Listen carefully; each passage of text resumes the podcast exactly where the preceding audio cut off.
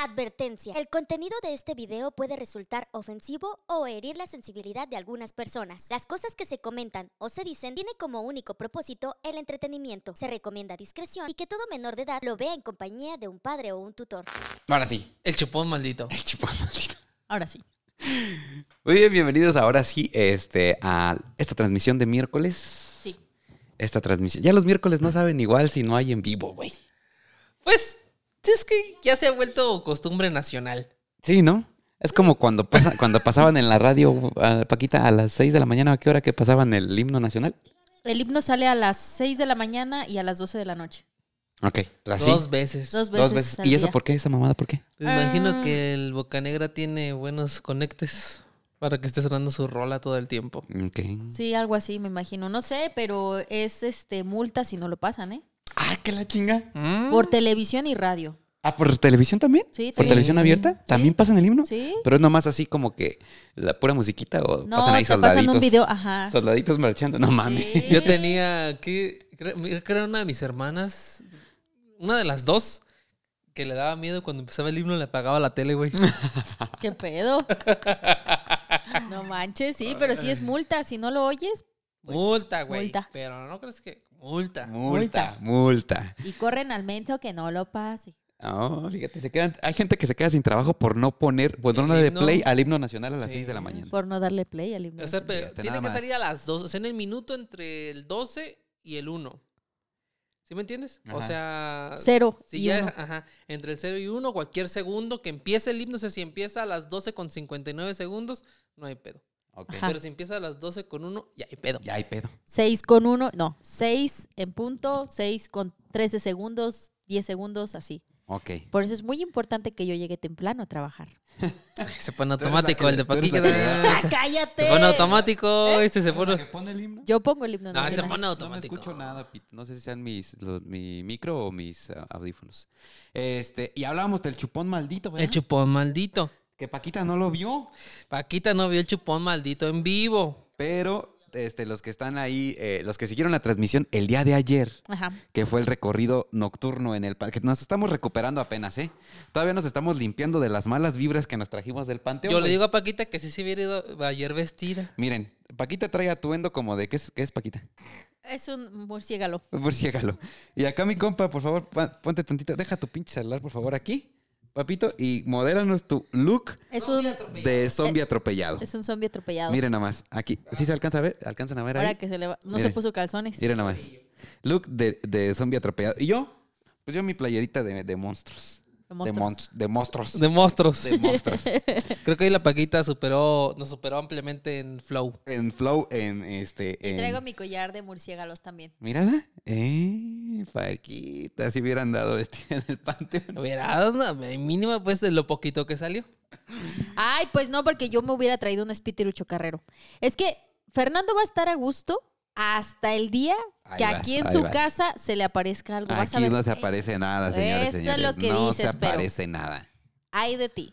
ay Una de ti. pena porque eh, en eh, la transmisión anterior que se nos cortó, alguien comentó, ¿hubo en vivo ayer?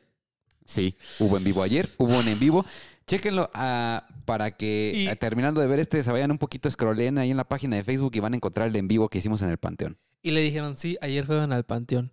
Es como cuando de niño faltas a la escuela y sí, ayer vino la roca. O algo así, o sea que nunca faltas, güey. Y el día que faltas, pasa algo bien pasa chingón. algo bien verga. Ahí está, por eso ah, no, activen las notificaciones. Es que ya se les ha dicho, chingado, ya entiendan. Sí, pero quién sabe, pasa una cosa bien rara con Facebook, aunque actives las notificaciones no te notifica. Mejor La Paquita está justificando sus bajas vistas en sus canales, güey. ¿qué? No, yo tengo más vistas, fíjate. Que, que este pinche programucho. Ya nos dijo el otro día, güey. Sí, Ya nos les dijo. Trae un chingo de coraje. Mira, si, si me lleva, si me lleva la chingada a mí y se aparece un espítiro aquí en la casa, nos va a llevar la chingada a ti, a ti, al Peter y a los 37 que están conectados en el live en este momento. Así que ustedes decidan. A mí me vale verga. ¿Qué? ¿Cómo no entendí? Que se aparezca, que se tenga que aparecer de una vez. Este, no, a mí que no se me aparezca. Ah, ya dije que si se me aparece a mí, se, se nos aparece a todos. Muchachos, bienvenidos a este miércoles de live. Eh, dos anuncios importantes el día de hoy. Ajá. El primero, eh, tres, mejor, tres anuncios. Tres. El primero, mañana se estrena un episodio que es sobre la tradición del Día de Muertos, que va a estar buenísimo, que grabamos también en el Panteón y que no se lo pueden perder. Así que mañana, 8 de la noche, YouTube y Spotify, nuevo episodio, Otro episodio en el Panteón. otro episodio en el Panteón. Segundo anuncio. ¿Del Panteón? No, ya estoy hasta la chingada de panteones, ya no, qui- no quiero saber de panteones en un rato, güey. Este, segundo anuncio, hoy en este live, los que están conectados, que son ya eh, 31 personas, Uy, ya se fueron. ya, seis. ya se fueron seis, este, pero ahorita regresan, yo sé De que hecho, son regresan. 30 porque yo estoy ahí y yo estoy aquí también. Ok, este, este, eh, ¿Y quédense cómo aquí. está conectado Pidi y yo? Y yo, Pues, ah, ¿Y mi jefita? entonces son 25. Gracias a los 25 conectados. Este, no, quédense hasta el final porque hay sorpresa el día de hoy. ah, ¿Ok? Ah. nos toca palo, güey. Nos toca, pa, queremos palo, güey. Uy, queremos. Queremos palo, güey. Hay sorpresa el día de hoy. Ok, ¿Sale? ¿qué? ¿Cuál es el personaje emblema de este podcast? El vampiro. El vampiro. El, El Draculón. Draculón, que está aquí. Ajá. Hola, Draculón. Hola, Draculón. ¿Cómo estás? Fuimos al patio y no te llevamos. Hubiéramos llevado. Lo hubiéramos güey. llevado, güey. Hubieran dado que en su nos pierde allá. O hubiera regresado endemoniado. Hubiera regresado hablando solo, güey. Tu mayor sueño. Acá chupándome la sangre, ¿no? Eh, o un huevo, no sé. El Este, mayor sueño. Que hable el Draculón Que hable. contigo. El Draculón. Ah, es correcto. Ok, es un vampiro. ¿Dónde, en qué ciudad, en qué país se originó la leyenda de los vampiros? En Transilvania. En Transilvania. Mm. Que está en el país de... Las Bélgica, maravillas. No, ¿No? no. No, no sé. Rumania. La manía. Rumania. Mania. En Transilvania. Hoy, los que se queden hasta el final van a tener la sorpresa y van a ser los primeros en escuchar algunas de las leyendas más interesantes de Transilvania, narradas por su servilleta y además con sonidos de ambientación para que se trasladen hasta allá, güey. Una SMR. Una Por ASMR. ejemplo, va a decir, entonces el Drácula le chupó. Y el que le va a hacer. Bácala. Todo ambientado. Sí, va a estar muy chingón, así que quédense hasta el final. Y tercer, ¿es- ¿en cuál estaba? En el 2. En el 2. Ay. Este, y ya no me acuerdo cuál era el 3. Entonces quizás era el tres. Sí, el 3 es el tema del día de hoy. El tema del día de hoy es la interpretación De los sueños. de los sueños. Mm. ¿Se acuerdan cuando estuvimos leyendo cartas del tarot en vivo aquí? Pues hoy vamos a estar interpretándoles sus sueños. Así es. Así que si tú soñaste algo eh, digno de interpretar, digno de investigación, velo escribiendo, porque le vamos a estar dando forma. No somos unos improvisados, no. Hemos estudiado el tema a fondo. Así es, desde las teorías eh, sig- Sigmund Freudianas Hasta hasta la interpretación más astral que puedas ah, así a ver de sueños, Paquita. Muy bien. Así que nos pueden llamar por teléfono, nos pueden escribir, pueden hacer lo que quieran, pero aquí el Isma les va a decir, ¿quiere que se lo interprete? ¿Quiere que se interprete? Eh, y por aquí, saludando a Karime, dice, sí, yo soñé con el Peter. ya empezamos mal. ¿Es en serio ese Ya comentario? empezamos calientes. ¿Es en serio ese comentario? Sí, no, te lo juro, yo no me lo estoy inventando, aquí está. Ay, sí, Ay, yo soñé con el Peter. Cristo Ay, el la hace. Eso significa que pronto, Karime, puede que tengas acción. El, el Peter la hace. Apágate, pecaminosa. ¿Quién más anda por ahí, güey? Dice Alonso, dice tarde pero seguro, feliz de verlos a grabar los tres juntos. Eh, Joana, Giovanna dice en Transilvania. Ana Gómez dice sí. Eh, Manuel eh, dice Rumanía. Eh, Mayra dice saludos. Andamos en el tráfico, pero que no falte ver una transmisión. Muchas gracias. Muchas gracias. Y la gente que ya pues, está por ahí preparándose para velar a sus difuntos el día de hoy, Paquita, ¿va? Sí, ya hoy es día de festividad. Hoy es de festividad. Dice Luis Alberto Jiménez, dice saludos desde Ensenada. Ayer vi el live. ¿Cómo andas, Paquita? Ay, pues yo la verdad, fíjense que no dormí bien, ¿eh? Sí, de hecho le estaba diciendo a Isma que me dormí ya como a las 12 y me dio miedo porque dije, güey, a las 12 salen los monstruos y yo todavía estoy despierta. Dije, pues ya mejor me voy a dormir. Pero luego a las 3 de la mañana me desperté porque Ande, mis cabrón. gatitas traían fiesta. Ande, cabrón. Pues Andaban andaban- brinqui, brinqui, Pues andaban bien emocionadas con todos los pinches difuntos que te llevaste, Paquita, Pues no sé, pero andaban jugueteando y brincando y de todo. Y vi la hora y dije, puta madre, 3 de la mañana. Dije, no, pues ya valió madre, se me va a aparecer algo. Ya no dormí, amigos. Neta, neta, neta, neta, neta van a decir, ah, qué pe-". pero se los juro que fue por eso. Yo mm, fui consciente de Paquita hasta que vi el live. Sí. Que, que porque sí. no le, hasta que le veía la cara, güey, así como. Pálida, güey, de por sí. Sí, así como. Cuando los ojos se le empiezan a ver más grandes de lo que ya los tiene, güey. Es que algo anda mal con Paquita. Sí. Sí, no, yo, yo en serio, yo sí tenía mucho miedo. Miren, es que yo sé que mucha Es que gente... también andabas de chismosa, preguntando, ¿y usted qué vio? El ¿Y usted chisme, ajá?" el chisme alimenta el alma. Y Pero en esta ocasión, en esta ocasión no fue saludable andar de chismosa. Porque yo llegué y estaba muy emocionada de grabar ahí. Me sentía tranquila, pero eh, yo me puse a platicar con el poli. Y el poli me contó que de hecho eso sí lo tenemos grabado, nada más que lo tenemos en un audio, nada más. Me contó que cuando él andaba haciendo sus rondines, o sea, que él ya tiene muchos años ahí trabajando, ¿no? Y dice, es que vamos, a ir a las gavetas. Y, y estos dos andaban allá de chismosos viendo una tumba. Y, y le dije yo, ¿a las gavetas de qué? Y me dijo, de niños. Y dije, ah, y dice, pero ahí la verdad las vibras sí se sienten muy pesadas. Y yo le dije, pero ¿cómo- ¿a qué te refieres con que se siente pesado? O sea, ¿qué es lo que sientes? Le dije, ¿sientes como que, que, que- que alguien te ve? O sea, ¿o qué es lo que Ajá. sientes? ¿No? Lo que yo Que quería chis, pinche chismosa. Ajá. Entonces me dice, no, es que en una ocasión, dice, yo andaba haciendo un rondín. Ok. Algo que es muy normal, dice, hacia algo que, que yo normalmente hago, pues. Dice, pero cuando yo estaba haciendo mi rondín, de repente, eh, cuando paso por las gavetas de los niños, la lámpara que te prestó a ti, que tú chingaste después. No, no, no, no, no, no, no, no la descompuse No la descompuse, nomás le acabé la pila. Bueno, la lámpara que le prestaron a Fernando, dice él, que él iba pasando por las gavetas cuando en ese momento se le apaga la lámpara. Es por la pila. Y dice, qué raro, ¿no? Ah, no, pero antes de que se le apagara la lámpara, dice que iba haciendo su recorrido por las gavetas que ustedes vieron y que vio que había una gaveta abierta. Y que dijo, ah, qué pedo, pues, porque está abierta, ¿no? Y que se regresó y que cuando se regresó ya vio que la gaveta seguía abierta y que la cierra, ¿no? Entonces, ¿qué sigue? Y que en ese momento se le apaga la lámpara y que dice, ah, ¿qué pedo? Pues, ¿qué onda con la lámpara? Entonces dice, pues me alumbro con el celular, ¿no? Que le hizo hacia su celular para alumbrarse y que no se prendía. Tampoco y que el vio, celular. Ajá, y que vio su teléfono y que no estaba apagado. Dice, entonces yo dije, le dije yo a él, oye, pero pues no traías pila, a lo mejor traías el 1 o 2%. Dice, no, es que yo iba con el 40 o 50%. Entonces yo estaba seguro de que traía pila. Y se le apareció un chupón. Pero no, dice que en ese momento él sintió una vibra muy pesada cuando iba por Es que las si, se- gavetas. si ustedes ven el, el live, se van a dar cuenta que es uno de los lugares donde, donde más tuvimos sensaciones. Ahí lo, lo comentábamos. La neta del Bueno, y desde ahí te paniqueaste y ya no O quisiste. sea, ir. eso me lo contó la glorieta a mí, pero nosotros grabamos el episodio antes de hacer, explor- eh, de, de hacer el, el en vivo, o sea, la Sí. exploración. Y yo le, le- yo les decía a ustedes que yo, es que yo sí veía sombras, pero yo no sí sabía, no sabía si eran los gatos, o eran los tlacuaches, o era el aire, o sea, pero ya todo, todo me paniqueaba porque yo decía, güey, es que ¿por qué pasa esa sombra? Porque pasaba así como muy rápido. Y yo decía, pero De hecho, el ¿qué Peter es? sí, sí captó sombras en el episodio. ¿Sí? Ah, de sí, sí, sí, sí, sí es cierto. Estuvo publicando una parte donde se ve claramente una persona y en ese momento gira la cámara otra vez y ya no hay nada. Pues yo vi cosas. Entonces, como que yo, la neta, la neta, yo sí sentí cosas raras. O sea, pueden de juzgarme loca si quieren, pero la verdad yo sí sentía raro. Sentía como que me veían. Así como, como que te veían mucho la, la mirada por la espalda. Y yo por eso Pues dije, no, ya mejor no voy. No ¿Cuál sabemos fue qué show. tu peor momento en el panteón?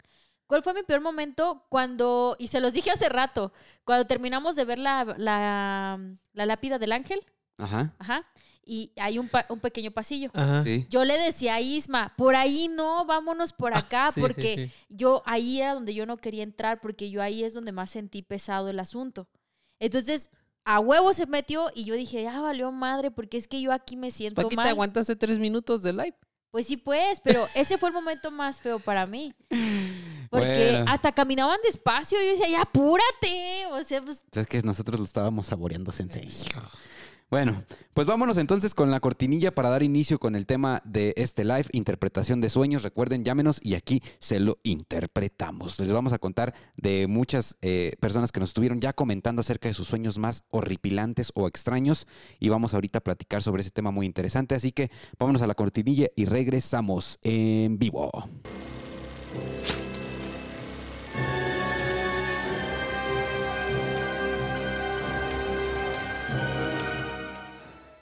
Ya Hemos estamos regresado. de regreso. Estamos de, de regreso. Oye, fíjate que por aquí vi un comentario eh, que dice Ana Gómez, oigan, ¿y si le pidieron permiso a los espíritus para grabar? Oh, ah, fíjense que no. Bueno, Eh, eh, tú, no. este, tú al final dijiste algo, ¿no? Dijiste, o sea, yo que... al final les agradecí por, por dejarnos llevar la grabación de manera pacífica, porque la neta no, no hubo sustos feos. Este, entonces sí les agradecí a todos. Sí, la verdad es que yo salvo un par de lugares que sí sentí así como que un- una libra. ¿verdad? La libra. una vibra extraña. eh, ah, nun- nunca me sentí como observado, como inquieto, como incómodo, Paquita. Yo, la verdad, me, lo disfruté mucho, sinceramente. Es que yo creo que, porque me lo dijo el poli, ya ven que yo me regresé, me quedé con el otro poli.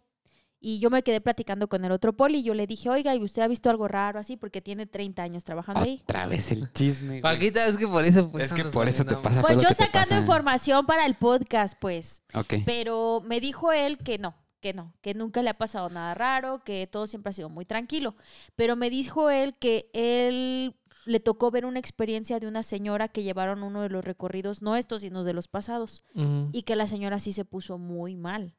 Que de hecho, eh, pues dice él que ya, él ya se le hizo mucha jalada, pero que sí mandaron traer un padre, porque sí, la señora sí se puso mal. Eh, dice él que él cree, o sea, de todo el tiempo que tiene trabajando en el panteón, que él cree que hay personas que tienen como desarrollado otra habilidad, pues, para tener sensibilidad y que él siente que esa señora tenía como que ese flow desarrollado, porque dice que sí salió muy mal y que ella vio una sombra muy grande y que allí justamente donde estaban los bebés y el pozo donde tú mencionas, Sí. que esa sombra que ahí se aparecía y que la sacaron, o sea, como entre dos, tres y la llevaron a la puerta y que se hizo un chismarajo, pues, em, eh, con lo de los recorridos nocturnos. Entonces dice él, yo, a mí nunca me ha pasado nada, dice, pero pues es que a mí como que no me pasa nada, dice, pero yo creo, por lo que yo la experiencia que tengo, es que hay gente que tiene como más sensibilidad, o sea, que ya hasta incluso lo hemos platicado aquí en el podcast, ¿no? Y lo que sí me contó es que lo más raro que le ha tocado es que le aventaron una vez un chivo, así por afuera de las puertas. Ah, sí, sí, sí platicaste para que se desangrara, ¿no? Que un O sea, chivo ajá, ya desangrado o cortado. y que gallinas negras y que muy continuamente en sus rondines se encuentran eh, como cosas de brujería, amarres y cosas así. Que ellos no Calzones tocan. Pelos envueltos. con, pelos con muñecos. Sí, pues, de todo. Que ellos no tocan nada, que lo que le hacen es reportarle a limpieza y que ya limpieza se encarga de quitar cosas. Dice, la verdad no, no pregunto cómo lo quitan, dice, pero nosotros ni los tocamos ni nada. Ni Pasamos, lo vemos, le reportamos a limpieza y limpieza lo quita. Pero que sí es muy continuo a ver que aparecen cosas así. De brujería. Bueno, pues este. Sin más, yo creo que iniciamos con el tema de hoy, muchachos. Me encontré por aquí un, fíjate, un artículo científico, güey. Hay que estar Es que aquí, sustentados. aquí estamos sustentados, Paquita. Aquí traemos los fundamentos. Este artículo científico es nada más y nada menos eh, de la Universidad Católica Boliviana, San Pablo. ¿Ok? Y está escrito por María Elena Lora. Y es un artículo que habla sobre la interpretación. El artículo se llama Vigencia de la interpretación de los sueños en el siglo XXI. Ok. ¿Sale? Pero me pareció muy interesante porque el resumen de este artículo científico nos permite precisamente ingresar en este mundo maravilloso y místico de los sueños, güey. Dice así, el sueño es uno de los elementos fundamentales que aportó Sigmund Freud a la construcción de la teoría psicoanalítica, otorgando a los sueños un lugar y un valor nuevo en la constitución subjetiva, en tanto ellos son la vía regia de acceso al inconsciente. Fíjense bien. Aquí empezamos a, a ver directamente con, con Freud, Freud, Freud, Freud, que los sueños están directamente relacionados con el inconsciente. All right? Este, eh, actualmente los aportes de Jacques Lacan y Jacques Alain Miller muestran que nos advierten sobre los nuevos usos del sueño en la práctica clínica del psicoanálisis, planteándose el sueño como una interpretación del traumatismo inaugural y estableciéndose como un despertar hacia lo real. A, a- a través de- del psicoanálisis hay algunas, algunos que practican este tipo de análisis psicológico que a partir de los sueños pueden ingresar en nuestro, en subconsciente y dar con problemas de, nuestra, de nuestro pasado. Y de ahí es desde donde partimos para iniciar con lo que hoy conocemos como la interpretación de sueños. Simón, Ujú. ¿Sí? Ahí voy agarrando. ¿Sí? Sí. Ok, perfecto. Entonces, en días Fíjese pasados... que yo un día soñé. Ajá. Que yo un día soñé con Chucky y que Chucky me iba persiguiendo. Bueno, entonces ahorita vamos a ver qué significa. Ajá. ¿Vale? Y en días pasados, precisamente eh, en la página de Facebook estábamos publicando que, nos, que la gente nos contara sus historias sobre los sueños más terroríficos o extraños que hubieran tenido. Ajá. Y llegaron cosas bien interesantes. Ok. Entonces ahorita vamos a, a ir leyendo algunos de los comentarios a la par de los que están escribiendo ahorita en el live. Y si alguien quiere llamar, recuerden que la línea telefónica está abierta, Paquita. Si estás checando ahí el... Paquita nunca se da cuenta cuando llama. Cuando- Pero suena. Si no, Paquita les marca, güey. Ahorita va a agarrar números a las... y Ahorita yo les marco. Si no me que marcamos nosotros. No importa qué estén haciendo, nos deben de que contestar. Sí, y contarnos su sueño más raro para interpretárselo, ¿verdad? Es correcto. Dice que se está trabando un poquito la transmisión. Es que tenemos eh, una falla con el internet. Ahí disculpe, ahí dispensen. Ahí dispensen. Ahí dispensen. Ustedes téngannos paciencia. Sí, porque dice que se está trabando un poco. Dice, pero bueno, hola banda, ¿cómo están? Armando Espinosa. Osvaldo dice que si les vamos a marcar. Sí, nosotros vamos a marcar. Eh, si no me llaman, yo llamo. Eh, dice, pensé que era mi recarga de 20 varos. No, no, no. es nuestro internet. Esas son buenas. Sí. Así, y sin más y... Ahora, Ah, no, fíjate. hacemos comercial. Am, añadiendo información a lo que comenta Fer. Yes.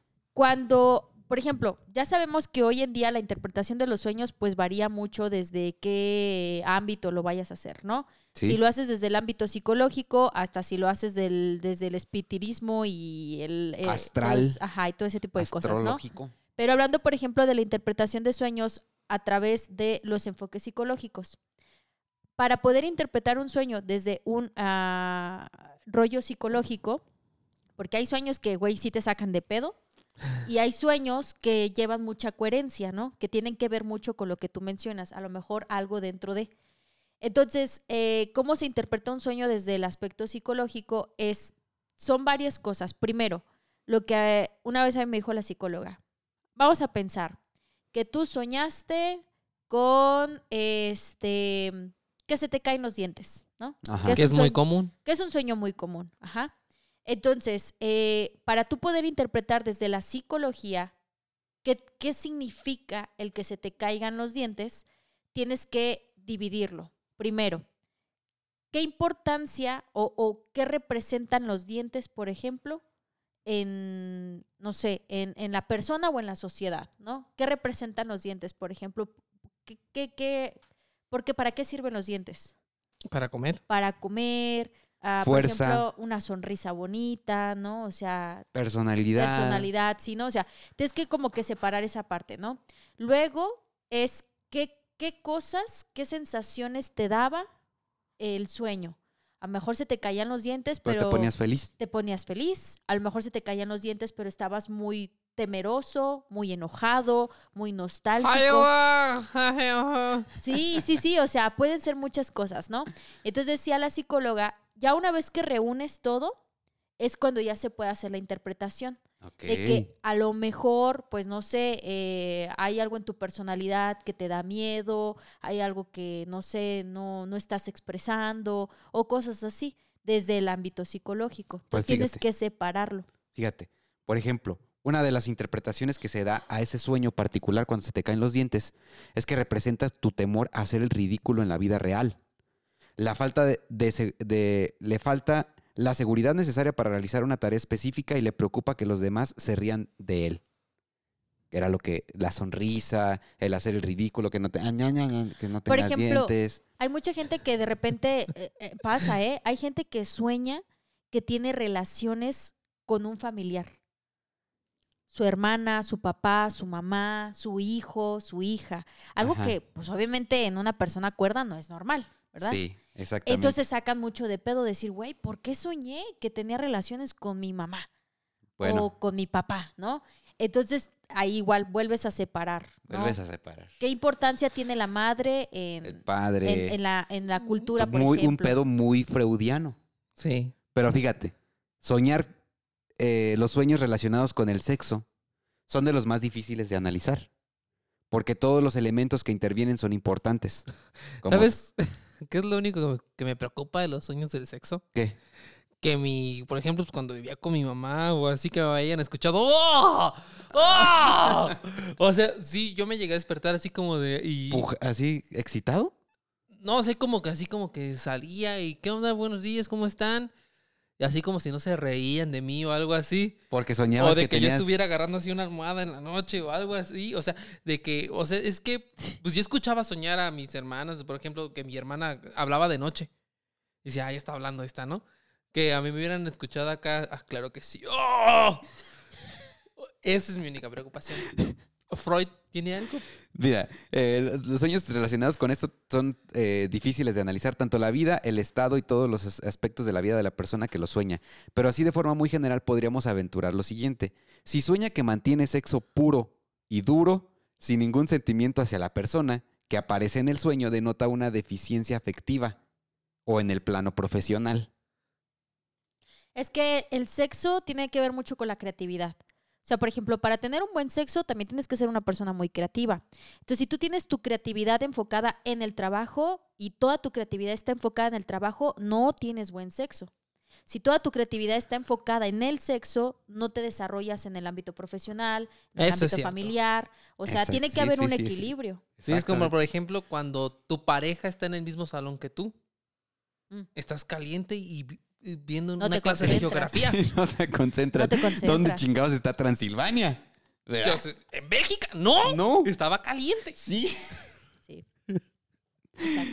Soñar eh, con, eh, podría, con el sexo podría representar también frustraciones, deseos reprimidos, fracasos, problemas. De todas formas, soñar con el sexo puede tener muchas lecturas. Se tendría que analizar mejor cada caso y cada persona. Pero eh, en definitiva, esto denota quizá de una deficiencia afectiva, que podría ser una de esas partes que tú mencionas, porque hablando del análisis psicológico de un sueño, pues es, es un pedo muy profesional, ¿no? Si yo hablara de mis sueños eróticos en terapia, termina cachondo el psicólogo. Oh, este menso. O, Y- o te manda al psiquiatra. Te manda al psiquiatra. Porque ahora, es normal que en la pubertad se tengan los sueños húmedos, ¿eh? O sea, Ah, es que sí, ahí ya es Pero un es que se siente bien real, güey. O sea, yo me acuerdo de, un- de- de- de haber tenido sueños así, donde, donde pues sí, güey, estás como perrito chihuahua así, güey. O sea, y te despiertas y dices, ah, chinga. Pero se siente muy real, Paquita. Ay, guácatela, no. ¿Dónde está? Se siente muy real. No manches. Sí, sí, sí.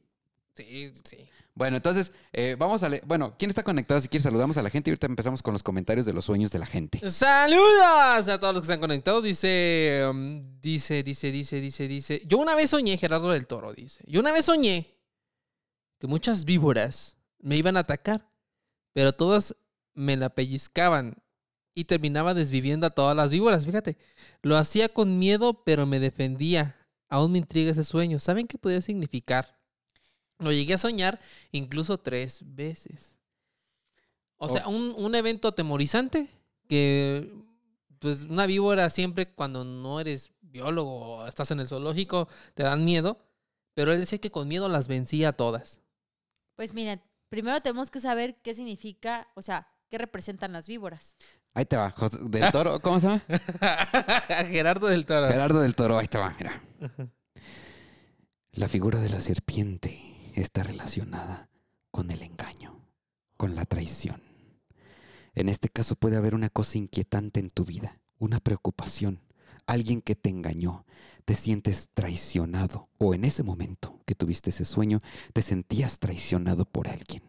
Pero al final tu valentía y tu espíritu iban a sobreponerse a esa traición. Por lo tanto, tú vencías al enemigo, a la serpiente, al engaño, y salías avante en la lucha de la vida. Mm, Para mí tiene sentido. ¿Qué? Ese Paquito, He A ver, escuchado mejores que nos come- interpretaciones, ¿Qué- pero ¿Quién es? Gerardo del Toro. Gerardo del Toro. Coméntanos, ¿Me pusieron si- los cuernos cuando sí. estaba soñando eso? coméntanos si esto que te acabamos de decir te hace sentido.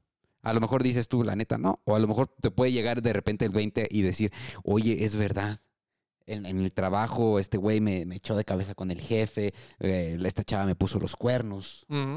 Mira, Pues, dice que todo toma sentido. Dice, con lo que dice Lord Misterios. Mi vieja me engañó con un drogadicto como dos veces y ahorita ando como si nada pasara. Pero que sea drogadicto no sé, que sea malo. A ver, a ver, no, aquí no discriminamos a nadie. Bueno, a ver, entonces Gerardo del Toro, fíjate. Ahí está. La traición es la serpiente. La traición es la serpiente. Es que ¿Quién es el ico- llevó a Eva ícono. a la Ajá, manzana. Es la serpiente. ¿Tú Eh, qué opinas, Paquita? A ver si Paquita ya se convence, porque al principio dijo pinche interpretación pitera, güey. Sí, Es este güey, ¿qué a vas a ver si- a ver si te convences hoy de, mi- de nuestros poderes de mí, de Lisma, de Ajá. nuestros poderes de interpretación de Porque sueños. a, la, a, a nosotros, tanto Ferry como yo, en lugar de ti, nosotros sí estudiamos. ¿Ah, sí? Sí, los temas de los sueños. ¿A poco? No, pues muy bien. Tú estuviste buscando un labial durante tres días. ¿A cuál? Hace, hace, hace media hora antes de llegar estaba buscando un labial. Oye, me Derry, yo de Dice- repente, pero yo de repente veo a Kenny bien entretenida en el celular un ratote y le digo que está chido el Face. Dice, no, estoy buscando qué comprar. así son, Sí. así son. ¿Qué Es dicen que- para allá? ¿Qué dicen? Dice Gerardo Escamilla, dice, mi esposa ha soñado que se le caen los dientes. Común. Ok. Aunque yo nunca lo he soñado. Este, y eso significa que, al- fíjate, él dice que eso significa que alguien va a morir. Ok. Es un Y- mito, ajá, sí, pero... Justo hemos tenido fallecimientos en la familia después. Ha coincidido en los Ha momentos en los que su esposa sueña que se le caen los dientes con pérdidas familiares. Interesante. Bueno, vamos acá con los comentarios también que tengo que guardé porque hay, hay, hay algunos muy interesantes. Eh, por acá, Zeus.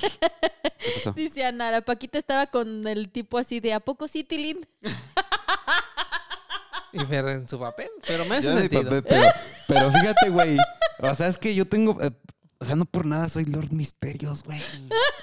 ¿Tú crees que yo me puse ese pinche nombre para farolear? No, güey. No, Sí. El nombre, el nombre, el nombre me escogió, güey. como Es la varita Harry. Sí. Ok. Acá bien. Zeus Medina González dice: Cuando estaba en secundaria me encantaba leer sobre ocultismo y leí varios grimorios en internet. Para poner un poco en contexto antes de relatar el sueño, en ese tiempo, como hijo de padres sobreprotectores, tenía la regla de antes de dormir dejar el teléfono en cuarto de mis papás. Ah, chinga. Y como era verano, el sol daba todo el día en mi cuarto. Entonces llegó la hora de dormir y dejé mi teléfono. Soñé que me llegaba una llamada. Contestaba. Y de fondo se escuchaban gritos y súplicas. Y entonces varias voces superpuestas repetían una y otra vez. Recuerda, nosotros existimos. Y nuestros nombres son siete. No hay musiquita ahí en la consola. ¿A poco sí, Tilín? y el pito, este pendejo. Ay, ponle música, pues. Se escuchaba. eh, recuerda, nosotros existimos. Y nuestros nombres son siete. Y los gritos se iban haciendo cada vez más fuertes. Desperté con un sudor frío buscando mi teléfono, Le va a dar un infarto ese güey. pero no lo encontré. Lo que más me dio miedo es que en mi cuarto podía ver mi aliento del frío que hacía. Fui todo culo prendiendo las luces de la casa a ver si el teléfono estaba en el cuarto de mis papás. Y para mi sorpresa, ese teléfono jamás volvió a encender. Aún cuando lo conectaba al cargador y lo llevé a reparación. Y el técnico me dijo que el display estaba bien. Quemé todo lo que tenía relacionado a eso y dejé de soñar. A lo mejor se estaba metiendo también mucho en esos temas. Pues a lo mejor sí. es que ya estaba es combinando. que dice que ya estaba leyendo mucho sobre esto y que de repente pues empezó a, eh, eh, empezó a quizá presencias demoníacas en sus sueños. Eh, me llama la atención porque siempre que hay un demonio nunca viene, nunca anda en, en solitario. Siempre andan en combo. Como cucarachas. con- como cucarachas. Siempre andan en combo. Entonces él, él aquí en su sueño dice que menciona que escuchaba esta voz que decía, somos, Siete. somos siete. Y la, lo que es también el detalle de la temperatura. Que alcanzaba a ver en su sueño, podía ver su aliento por el frío que hacía. ¿Qué podría significar soñar con demonios? Es que yo, yo pienso que ahí ya va afectado eh, eh, que a lo mejor ya agarró algo en la lectura. Es que lo que él está leyendo, pues es alta literatura mágica del siglo XV, XVI. Eh, Sí.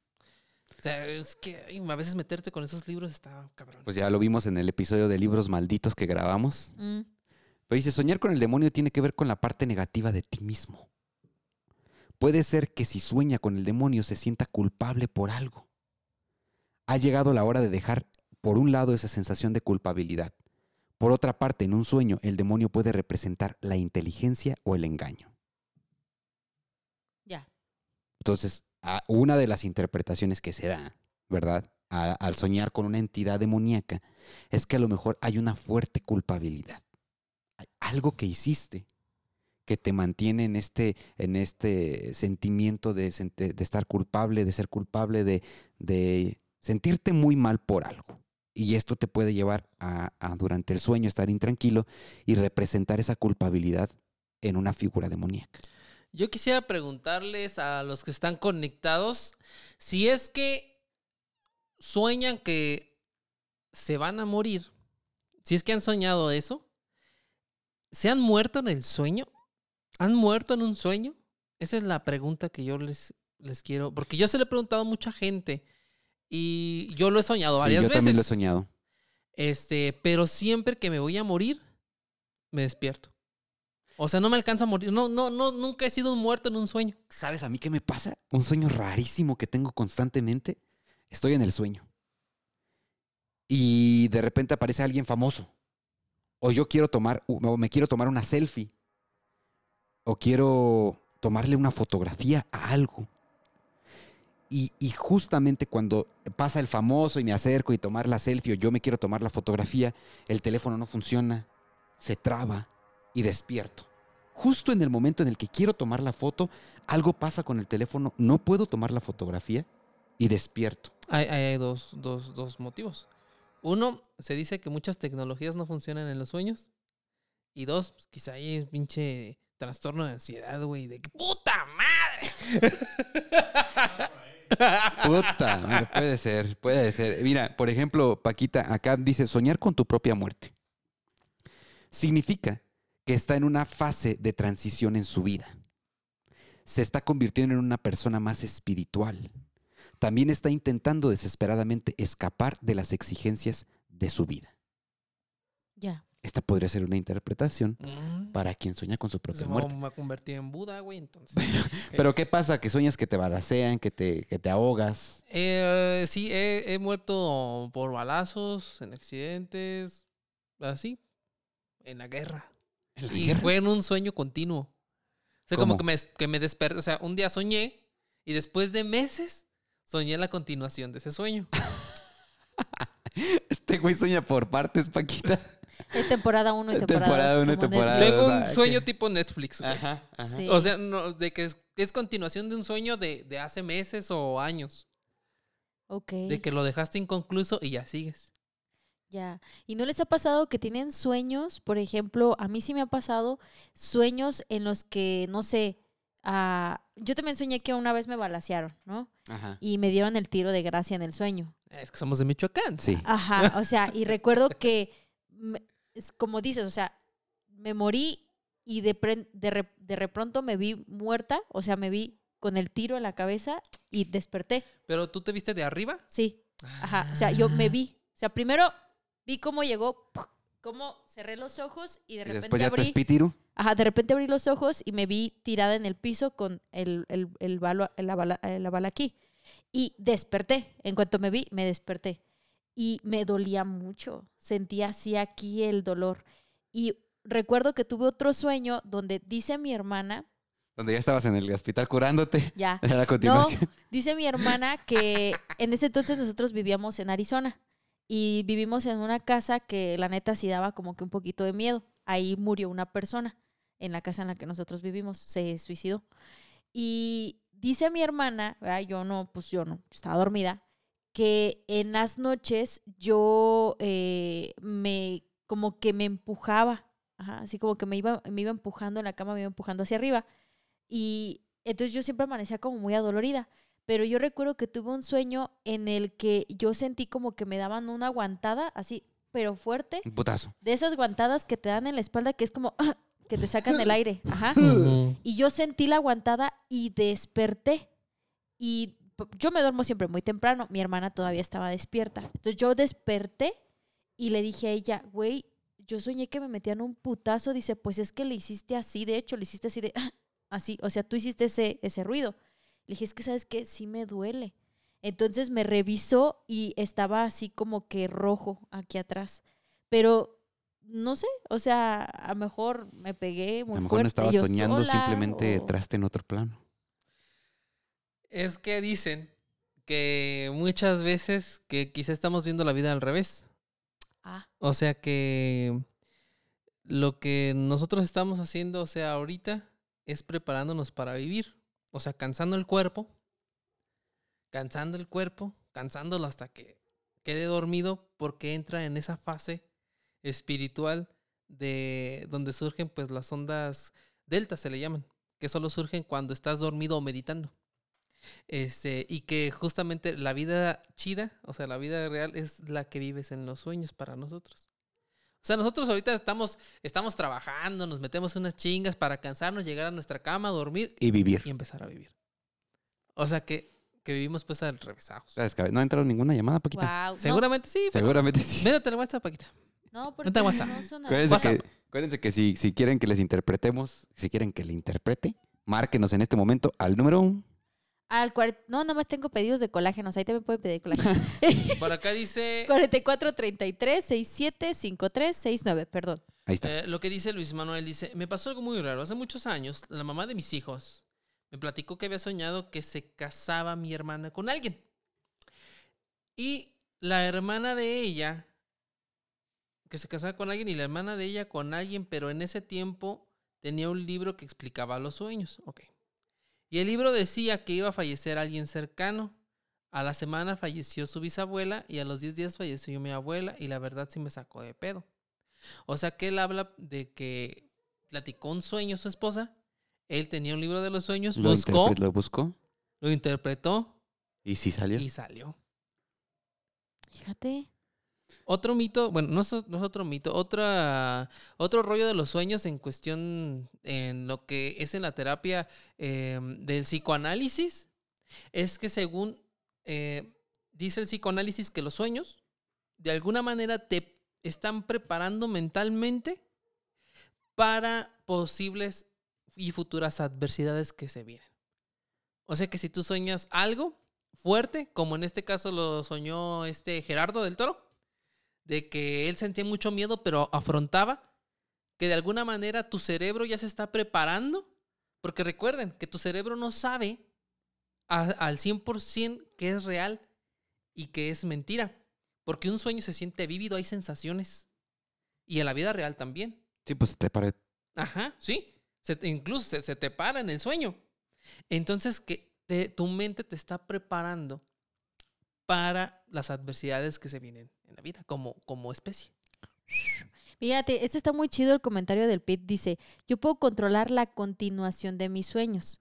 Empieza bien y conforme va avanzando, yo sé que estoy soñando y puedo decidir qué va a pasar. Sí, yo Eh, eh, también. ¿Tú? Ah, cabrón. Fíjate. Tú, bueno, tú también puedes Sí, hacer yo siempre soy consciente de que mi sueño es un sueño. ok, fíjate bien. Acá, ah, fíjate, Lorena Pere- eh, Peregrina Palacios dice, a mí se me ocurrió decir en mi sueño que estaba soñando. A mí se me ocurrió decir en mi sueño que estaba soñando. Y en ese momento, todo se volvió turbio. Con la chica con la que estaba soñando se le sumieron los ojos. Mm. Todo se volvió gris y negro. Y me dijo que no debía haber dicho eso. Y me desperté con escalofríos y un dolor de estómago. Por eso, cada que sueño y me doy cuenta que estoy soñando, ya no lo digo. O ya ves que dicen que no debes de preguntar la hora en el sueño. ¿Eso por qué? Pues no sé bien por qué, nada más dicen que no debes de preguntar la hora en el sueño. Fíjate, yo el 20 de octubre, y fue casi por esto que salió en live, yo publiqué en mi Facebook. Y yo, y yo puse el 20 de octubre. ¿Alguna vez has soñado que estás dormido y en el sueño tienes un sueño? Porque ese día yo tuve un sueño, bueno, similar, o sea, de que yo soñé que estaba soñando. Ajá. O sea, yo, yo estaba dormido y soñé en el sueño. Y no recuerdo qué, cómo estuvo el pedo, pero sí fue algo muy perturbador. Por eso me, me, me levanté y lo publiqué. Ya. Fíjate que hay una recomendación para quien le gusta mucho el rollo de los sueños, es que tengas una libreta junto a tu cama, en un buró o algo así, obviamente con un lápiz lapicero, y que al despertar, si tienes tiempo, lo primero que hagas es que escribas todo lo que soñaste, porque los sueños se olvidan muy rápido Y hay unos que no. Y hay unos que no, pero que escribas lo que soñaste para que después puedas releer lo que soñaste y practiques eso para después poder tener sueños lúcidos, según lo que dicen algunas personas. Pues fíjate, por acá, eh, buscando algo, algo de información. Lúcidos, eh, astrales, ¿no? Se les llama. Lúcidos Oh, ah, ah, sí. dice acá en un portal de la BBC, los sueños lúcidos son la habilidad de, de ser consciente que estás soñando. En algunos casos puedes llegar a controlarlos y elegir lo que experimentas mientras, mientras duermes, como Pete. Oh. No solamente controlar lo tuyo, sino controlar alrededor también. Sí, lo que, lo que ocurre. La ciencia ha investigado por años este fenómeno, cuyos primeros escritos datan de principios del siglo XX, Wow. con la británica Mary Arnold Foster, como una de las primeras en hablar de la capacidad de guiar nuestro subconsciente cuando dormimos. El interés por esta técnica ha llegado hasta nuestros días con, con escuelas y facultades dedicadas al estudio del sueño. Los sueños lúcidos tienen lugar durante la fase REM de nuestro descanso, la fase REM, la más profunda de los cinco ciclos que generalmente componen el sueño. Eh, ahí está interesante ese dato, eh, pero creo que la, fa- la fase REM es la más débil de todas, porque es ya cuando es la última fase de las cinco fases. Ya- Mira, yo no duermo mucho, pero sé mucho del sueño. Este, Se, Bueno, a lo se- mejor- se bueno. pone a investigar y ya no duerme. Dice que la, que la fase REM es la, es la fase del sueño más profunda.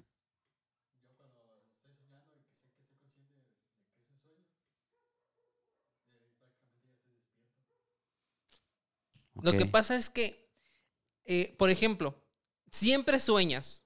Eso es de ley. Siempre sueñas. Pero, por ejemplo, eh, de las cinco fases, cuatro son no REM.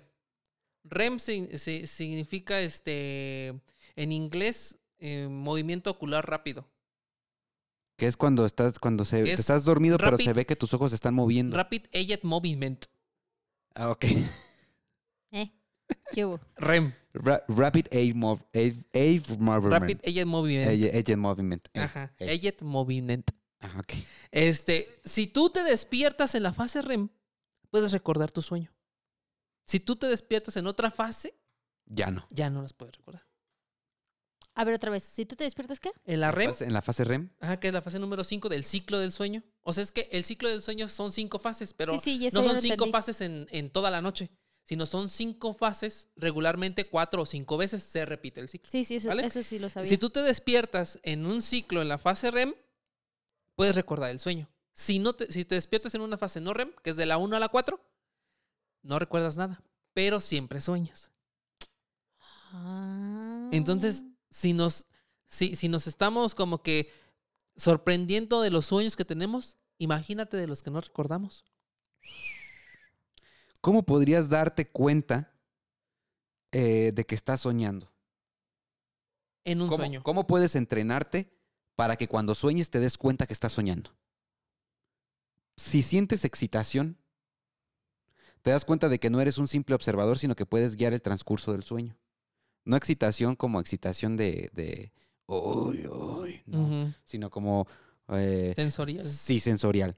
Agudización de los sentidos, los colores se ven más brillantes y los sonidos se oyen más claramente. Cuando tú estás soñando y, percibes esto, es como te puedes dar cuenta que es un sueño. Atención al detalle, ves las cosas que pasan con mucha precisión y enfoque. Y mayor percepción, la conciencia periférica se expande por lo que te sientes mucho más consciente de lo que sucede a tu alrededor que en un sueño normal. Estos son sueños profundos, lúcidos, pero a través de estas partes tú te puede- puedes identificar que estás soñando. Right. Ok. ¿Qué más dice la people? Dice por aquí Osvaldo, mi papá falleció hace seis años eh, y lo soñaba muchas veces, pero una me sacó mucho de onda porque lo vi eh, el día que lo velamos. Pero lo curioso es que se llenó de agua su caja y de repente, ajá, y de, y de repente, me imagino, se cayó la caja y él se salió en pedacitos. Posterior soñaba con los difuntos de la familia de mi papá, pero lo raro es que no hablan y todos y todos se le se los entiendo. Solo con señas, nunca lo he soñado tranquilo más que una vez y las demás ah, fueron como 10 veces en, en los seis años que ya no está conmigo. Ahí la, la interpretación de rigor es que muchas veces no eh, que una persona tú la sueñes, que tú sueñes, por ejemplo, que nunca te han dicho, oye, ¿cómo estás? Es que te soñé que estabas enfermo, soñé Sí. que moriste. eh, que tú, que yo, por ejemplo, que yo sueñe contigo, que, que, que toco madera, que no hay cerca, que por ejemplo que tú ya falleciste, Ajá. este, no tiene nada que ver con tu salud, sino tiene, tiene más, más que ver conmigo. Nada más que pues mi, mi, mi mente se lo pone a alguien para En, esta, mejor. en, en este sentido, por ejemplo, ¿el qué relación, cómo era su relación con su padre? Sería una pregunta clave para entenderla, para poder interpretar este sueño. Su mente, ¿cómo interpreta a su padre? ¿Como alguien rigoroso, como alguien amoroso? Porque, y ¿O aparte me llama la atención que dice interpretaba, que pues? se inunda, ¿no? Que se inunda el ataúd. Una caja. Porque soñar que te estás hundiendo significa que vas a ser ninguneado por un superior y de una forma humillante o prepotente. Ahora, yo me voy a aventurar a decir algo. Quizá me equivoque, quizá no. Pero a lo mejor el padre de esta persona era muy estricto. Que es muy común regularmente. Era muy estricto, era muy... eh, Haz esto bien. Sí, eso, Está mal exactamente. hecho. eh, exacto. que- Quizá Que, que nunca da un gusto. podría ser. Puede ser.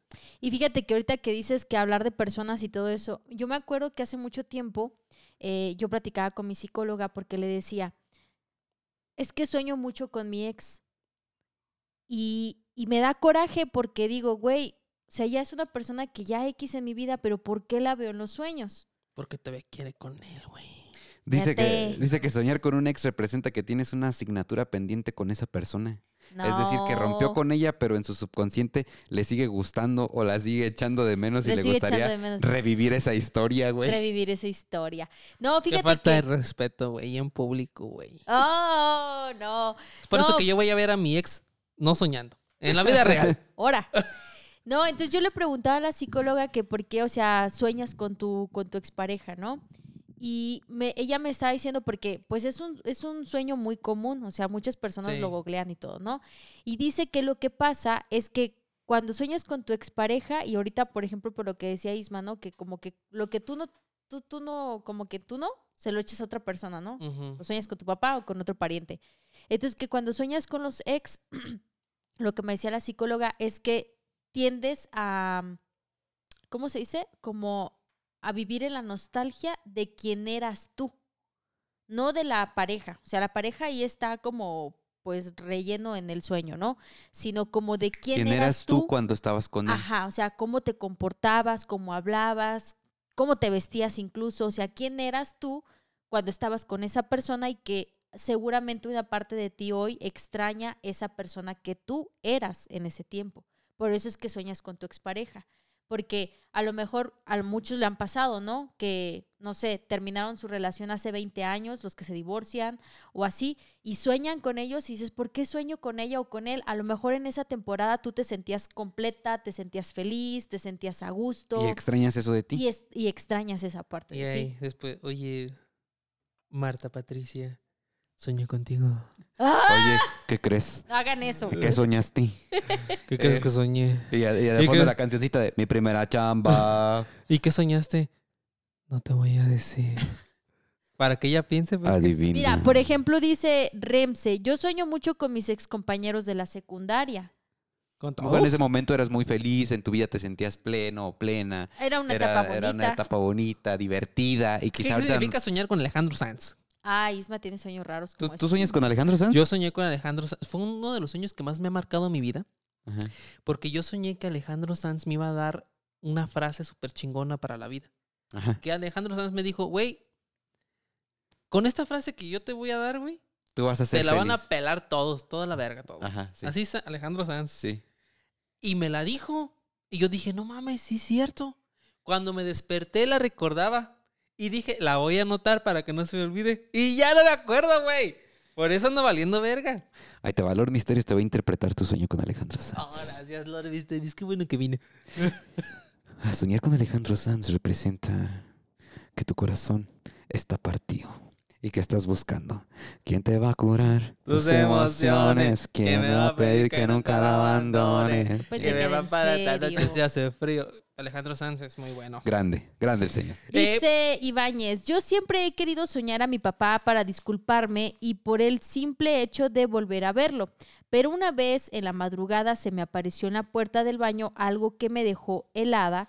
Dice, pero luego, luego vi la silueta de mi, de mi papá y sentí mucha tranquilidad. No lo vi porque estaba totalmente oscuro. Creo que es algo que nadie me cree, pero yo sé que era él. Él llegó a espantar a esa aparición que se me presentó y desde entonces sé que está conmigo siempre aunque no lo pueda ver. Cuidándolo. qué bonito. Qué bonito. O sea, como que siento que ella descansó porque ella quería verlo en el sueño para disculparse por algo que a lo mejor ella se sentía culpable. Se le aparece esta sombra, su papá sale al quite. Ella sabe que su papá dice, mija, no hay pedo. ¿Estamos bien? Es tu forma de que, hija, si no puedes soñar conmigo, ya me va a tocar aparecer. ¿Sí entiendes? Sí. O sea, qué chingón. Yuri, Yuri Flores también nos comentó, dice, yo, yo eh, siempre, pero mi esposo se aterró, antier soñó que lo quería matar. O sea, su esposo soñó que, que Yuri lo quería matar. Ah, sí, ha de Y ser que- Yuri. Y que me agarraba y me, y me partía, mi mamá se defendía y se echaba a correr. Me da risa porque sigue recordándolo y echándome en cara que en sueños lo quería matar. Ah, están como esas que te, te, Ah, te recriminan, engañaste. que te engañan. ¿Qué, es- qué significará soñar que tu pareja te engaña? A ver, A ver, búscalo. A ver, Eso es algo muy común. mientras les voy leyendo algo, ¿les parece? Sí. Sí. Ahora, Gustavo dice, bueno, primero un, un comentario de Diego. Dice, tú eres quien puede controlar tus sueños, pero eso tiene que ser con mucho cuidado porque todo lo que tu cerebro hace sin tú saber que está ocurriendo es lo más fuerte. Gustavo Rosas dice, hace tiempo, mi hermano y yo armamos una bici motorizada. Y en esos... Y, en estos tiempos del COVID, desgraciadamente, desgraciadamente perdió la vida en la batalla. Semanas después lo soñé tan vívidamente en el patio de mi casa en donde tengo guardada esa bicicleta. Y yo recuerdo que le dije, ¿qué haces tú por acá? Si ya moriste. Se volteó a verme y suspiró y me dijo, solo cuídala bien. O sea, que cuidara bien la bici. Ay, güey. Qué bonito, güey. Qué chido. O sea, Esos sueños que, que son extraños, ellos compartieron. pero al mismo tiempo eh, revives momentos con la persona. Eh, mira, güey, soñar que te engaña tu pareja. Algo muy común, Paquita. ¿Tú has soñado que te pone el cuerno tu pareja? Este, sí. Sí, yo también. ¿Tú? Eh, sí. Sí, ok. Quiere decir que tu vida, que tu vida sentimental tiene una brecha y te hace ver los problemas que puedes tener con la persona que amas. Si lo soñaste repetidas veces, significa que estás arrastrando hechos de tus relaciones pasadas sobre este tema, sobre el tema de la infidelidad. Que lo sueñes pues mucho. Empieza a trabajar en la confianza, en tu pareja y en ti mismo. Eso te ayudará a dejar de tener estos sueños. Ahí, ahí ustedes ya dependerá de qué tan seguido lo sueñen, ¿no? Dice Karen, dice, lo que he escuchado sobre morirse en un sueño es que nuestro cuerpo automáticamente nos despierta después de morir en el sueño, porque nuestro cerebro no tiene idea de lo que es ahí después de la muerte. O sea que no puedes soñar algo que te- en la data no de tu cerebro no, No está. No dice, pues aquí qué hacemos, nos despertamos, ¿no? Tiene sentido, mucho sentido. Es que el mundo de los sueños es tan extenso, es este, todo puede pasar y ni, ni nos metemos en el tema de los, de los viajes astrales porque ese, ese lo estamos guardando para otro live. Mm, es correcto, la verdad es que está muy, muy amplio ese tema. Muy cabrón. Y, y fíjate que algo que también yo sabía es que muchos de los personajes que salen en tus sueños son gente que ves cotidianamente. Que el señor de la tienda, que ya te subiste una combi, viste dos, tres rostros por ahí, em, tu trabajo, o sea, Porque se acuerdan del mame de que un chingo de personas estaban soñando con el mismo señor. ah, sí. ¿Cómo estuvo ese pedo, güey? ¿Te acuerdas? Ah, sí, sí, sí. Eh, eh, eh, bueno, es que respecto a ese tema, incluso se dice que si a ti te gusta una persona, tú ya, la, tú ya la has visto antes. Ah, Y que muchas personas este, que tú ves en el día, sueñas con ellas, pero no eres consciente porque dice, está el clásico que dice, no, pues es que estaba yo en el sueño con Peter y había mucha gente que no conocía. Todos hemos soñado así. Había mucha gente, pero la neta no los conocía. ubiqué, ajá. Sí los conoces porque también una en, en- en la fase en la fase previa a la REM está, fíjate, está muy interesante estudiar esta fase, la fase 2 o 3, que son eh, creo que es la 2 que es la más extensa y estudiar la tercera es muy interesante porque ahí el cerebro empieza a descansar y empieza a desechar recuerdos que no le van a servir, pero también empieza a crear nuevos. Nuevos recuerdos en base a algo que no existe en esa fase de recuperación de, de la REM, que fortalece tu realidad, pues, ¿no? O sea, creas recuerdos y desechas recuerdos. Que dice, no, a ver, álgebra 1, no, no nos sirve, vámonos, ¿no? Este, el señor de los churros, eh, la bocina del tamalero, esa, esa se queda, ¿no? O sea, Ahora entiendo por qué, por ejemplo. ¿Eh? es clásico, Ari no contesta. No, pero es que no suena. Es que, Ah, sí, hay una llamada. Bueno, hay que Márcale. llamen de nuevo. no, márcale tú. Sí, márcale. Ay, a Omegos. A ver. Ari, ese pinche tele- A ver, Ari, chingada madre. Es que esto, es que los comentarios están muy entrados. Fíjate, por ejemplo, dice Diego, chicos, una pregunta, a ver. Sí. Entonces, Sí, ¿qué pasó? tengo una pregunta. ¿Qué significa cuando varias personas sueñan algo similar? ¿Eso ¿Sueños compartidos? ha pasado? Sueños compartidos. Sueños. di- Mira, ¿Qué significa lo Diego. existen capacidades eh, mentales y conscientes de, de diferentes personas que se interconectan entre sí a través de algo llamado potencial transferido. El potencial transferido es ese, ese hecho que se da cuando dos partículas están en contacto, se separan y una puede experimentar lo que le sucede a la otra. Cuando dos personas o personas sueñan algo similar y nunca han estado en contacto, quiere decir que a lo mejor en otra vida o en un momento distinto al que están viviendo ahora, tuvieron algo que ver o estuvieron relacionados. Regularmente cuando sueñas algo similar a otra persona, lo vas a soñar con alguien que, que, que convives mucho. Un amigo o amiga muy cercano, un hermano o hermana muy cercano, no un hermano con el que andes mal, sino con alguien que esté compartiendo tus penas, tu estado psicótico actual, que a lo mejor puede ser que tú le estés contando un problema y se meta tanto en Que escucharte lo comparta. que lo, que lo llegue de alguna manera a afectar en el cerebro. ¿no? ¿No. ¿No contestó? Bueno, Ah, sí. Bueno, bueno. Bueno, bueno, bueno. Sí, ¿con quién, ¿con quién tenemos el gusto? Hola, ¿qué tal? Eh, soy Osvaldo, Osvaldo Nájera. Oh, ¿qué tal, Osvaldo? Oye, ¿le puedes bajar poquito a tu celular o a, a- por ahí nos estamos escuchando en doble efecto? Nada más bájale el volumen para que te podamos escuchar claramente. Y Osvaldo, te ponemos toda la Ujú. atención del mundo. ¿Qué nos quieres contar?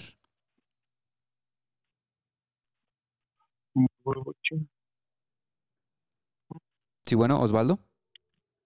Ahí, ahí ya quedó, ya quedó. sí, Sí, ahí andamos. ya quedó. Ahora sí, cuéntanos, Osvaldo. Um, hace rato mandé un mensaje de eh, lo de mi papá Fer, de la de lo que pues, se puede tratar. Ah, sí, sí, sí. Y estaba desde, desde hace rato que quería marcar y quería marcar y pues la verdad me daba pena, pero ya pude. Eso, eso. Qué, Qué bueno, bueno, que te animaste. bueno no, que aquí confianza. Aquí echamos chisme, cotorreo y de todo, Osvaldo. Tú no tengas, no sea pene. no era mucho. Mi papá era un poco estricto, no era mucho, pero sí era una persona que pues trataba siempre de estar al pendiente de mí y pues mandarme por el lado correcto. Desafortunadamente pues se fue muy muy joven cuando yo estaba y él muy joven de edad también. Lo cual pues Fue impactante, ¿no? pues Fue- también muy importante que sí, Sí, entiendo. demasiado. Otra de las cosas también, hace rato que comentaba este, este Isma, eh, de cuando, cuando estás soñando, que es lo que sabes que estás soñando, eh, algo también diferente que me pasó fue de que una vez soñé que me mataban a mi hijo, pero yo estaba consciente que era un sueño. Pero el dolor tan fuerte que sentí en el sueño fue completamente real al sueño a cuando desperté, que de hecho yo al despertarme no podía dejar de llorar y tuvo que entrar casi toda la familia a calmarme porque inconscientemente yo sentí ese dolor y yo todavía eh, después de que me desperté en el pensamiento lo veía, cómo recopilaba todo ese sueño. Digo, gracias, gracias a Dios no, no ha pasado nada y espero no pase, toco madera, pero ese es uno de los sueños más impactantes que me ha pasado después de de este de infinidad de cosas que también he vivido en sueños y en persona. Oye Osvaldo, eh, por lo que escucho, eh, eh, pues por ejemplo, comentas que, que has soñado pues más o un poco menos, un poco más de 10 veces en, con, con, tu papá en, este, desde hace seis años que partió. Este, se me hace a mí un sueño demasiado recurrente que lo tengas. Y como puedo escucharte también, hermano, eh, tú realmente vives los sueños de una manera sensorial impresionante. Entonces sí estaría interesante que, que, que, que pudieras verlo de acá de una manera más profesional ese rollo. Es que justamente lo que hablábamos de los sueños lúcidos, o sea, esta sensación de despertarse con la sensación del sueño que tuvo con, que, con su hijo y todo esto, que a pesar de que sabía que estaba soñando, la sensación fue tan fuerte que cuando despertó empezaste a llorar, Osvaldo, y empezaste a revivir ese momento que había soñado. Sí, ha sido muy muy difícil. Este, de hecho, yo soy una de las personas que sueñan, de como dicen también ustedes, de que eh, siempre sueñas, siempre sueñas y siempre vas a soñar, pero no tengo el poder de controlar lo que sueño, pero sí he tenido la fortuna de volver a soñar muchas cosas buenas, pero han sido muchísimas más malas. Trato siempre de, de compararlo igual con lo que vivo, con lo que eh, con lo que siento, ¿no? Personalmente, pero sí es completamente diferente y luego se me sacó mucho de onda porque los sueños en ocasiones, eh, algunos, pocos, esos sí han sido pocos, se han cumplido. Se han cumplido o como los famosos de Yabus que lo has vivido después, pero yo lo vivo en el sueño y después ya pasa posteriormente. A pesar de que, de que tú, tú, tú dices que, que mucho de lo que sueñas se cumple, este, tú, tú guías, tú, tú podrías decir que guías tu vida mucho en lo que sueñas, o sea, de que, de que, de que digas, no, yo soñé esto y, voy a decidir esto de mi vida porque soñé esto, o, o, lo tomas así como una casualidad, ¿cómo lo tomas tú? Pues yo puedo decir que puede ser casualidad porque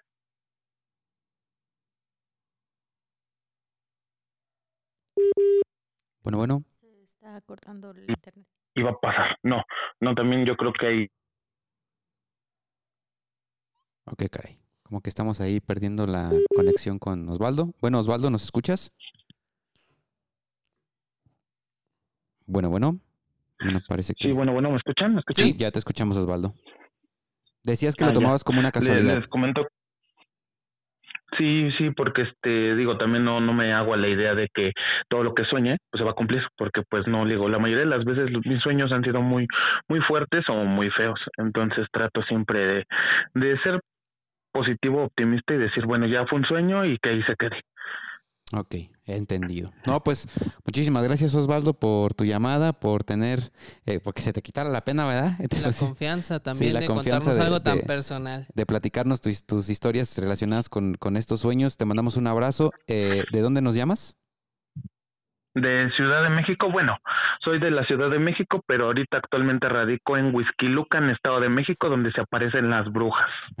Ah, las pues, bolas de fuego. Ah, bueno, mándanos videos si se te aparecen por ahí, por favor. Oye, y también, si le das seguimiento a tus sueños, eh, que, que, los estudies o que más o menos eh, le indagues, pues nos gustaría muchísimo que nos contaras qué, qué rollo, qué, qué logras investigar. Yo sin ningún problema, de hecho, digo, abusando de la confianza, Isma, no sé si te acuerdas de mí, tú y yo platicamos mucho en Instagram. ¿Seguro? Soy el que te recomendó los tacos de mayonesa con, con caldo de pollo. Ah, cara.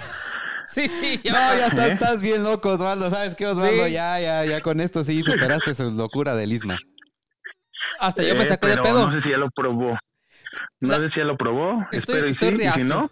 Pero lo voy a intentar por, por porque por, porque sí, güey, porque pues puede sorprenderme el sabor.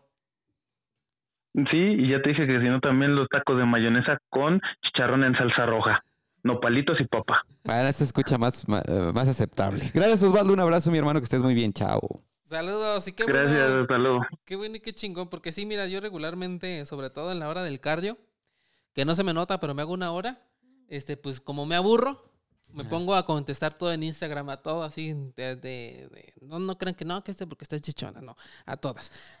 Planas, chichonas, chichones. vatos, eh, ahí está, Sí. güeyes que comen tacos de mayonesa con, Con pollo. caldo, con caldo de pollo. Este, y sí me dijo, no mames, güey, tú y yo tenemos un chingo en común, también me gustan los tacos de mayonesa, te recomiendo los tacos de mayonesa con pollo. Y dije, no, mi hermano, yo no llego a ese pedo. Gracias, pero no gracias por el momento. sí, pero ¿cómo no acordar de, de esa conversación? A huevo que sí. Que ahora vamos a leer los comentarios. Este, ya estamos llegando a la parte final del live. Eh, a ver qué, qué dicen ahí en, en el live la gente. Hay un montón de comentarios. A ver qué dicen. Eh, dice Andrea Herrera, dice, yo tengo un sueño también que pudiera parecer meme, pero no. Hace muchos años soñé con la niña del aro persiguiéndome con una motosierra. Yo Ay, corría cabrón. y ella detrás de mí, pero era curioso porque cuando yo avanzaba caían del cielo unas rejas y ella las cortaba con la sierra y aún así seguía mi sueño, corría por una calle como si hubiera acabado de llover y era de noche. Fíjate, ella combinó en su sueño a, a la del aro con Jason. y es que también cuando ves con una el de la película. masacre en Texas, güey. O sea, ¿quién no ha soñado con un. con, Sí, con sí. alguien con- de una Algo película? que te impacta tanto en la, en la- en la Sí, escena, güey. y después lo sueñas. Sí. Bueno, muchachos, pues llegamos a, a la parte final de. ¿Qué soñaste hoy? Eh, hoy soñé, eh, hoy, no, hoy ni dormí, fíjate. ¡Oh! Hoy fue, un mal, una, fue una muy mala noche para mí. No concilié el sueño de manera adecuada. No, no entré en esas fases de... de- no, llegaste de- al REM. No llegué al REM. Sí. Mm. Pero eh, después les cuento cuáles fueron, cuáles ha- han sido mis sueños más raros, pero uno de esos ya se los conté, que es la de las fotos, que no, nunca puedo tomar la foto. Eh, y otro, este, sí he soñado mucho también que vuelo, Interesante ese sueño. También es, es común también soñar que caes, ¿no? que caes. Que es el. Acá cuando. el-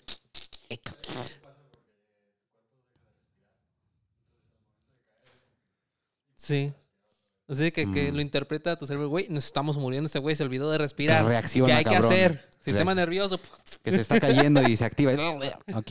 ¿Tú, Paquita, qué soñaste? Eh, ayer en la noche no soñé, eh, mis gatitas no me dejaron dormir, pero una noche antes sí tuve un sueño muy extraño que hasta te dije, ¿te acuerdas? No me acuerdo. No, Si hasta me contestaste. Lo borré en el ¿Lo sueño. borraste? Ajá. No, pero estabas despierto. Ah, chinga. A ver. Este, yo soñé que el libramiento de Morelia, ajá, el, el periférico, hagan de cuenta, que en, en la parte central había un camellón, pero que era un camellón como tipo túnel.